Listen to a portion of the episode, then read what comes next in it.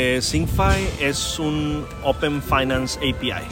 Lo que es, imagínate a SyncFi como un puente entre sistemas hacia, hacia diferentes fuentes de datos o diferentes tipos de procesos de pagos. Por ejemplo, SyncFi permite a cualquier sistema conectarse directamente con, los, con bancos para obtener estados de cuenta bancarios, para poder transaccionar con los bancos.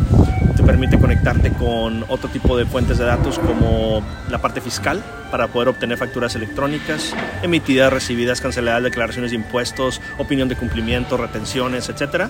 Te permite conectarte con blockchains, con crypto exchanges, con carteras digitales, este, con empresas de servicios y te permite realizar pagos o conectarte con las diferentes fuentes de pagos en, en algunos países, como en el caso de SPAY en México. ¿no?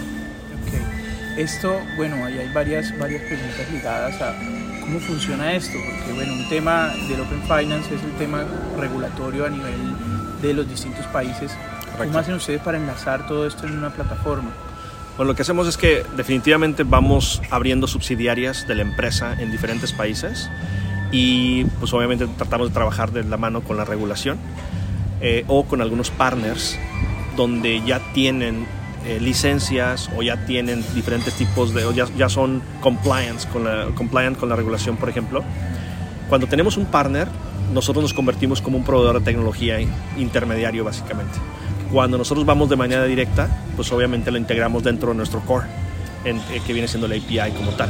¿Cómo funciona? Pues una empresa se registra en nuestra plataforma, obtiene un API key y con ese API key va y se puede conectar hacia SyncFi y puede y con la documentación que tenemos lo tenemos por país y por servicios pasados por país, acceso a la documentación y básicamente tiene todo este abanico de soluciones con una sola integración.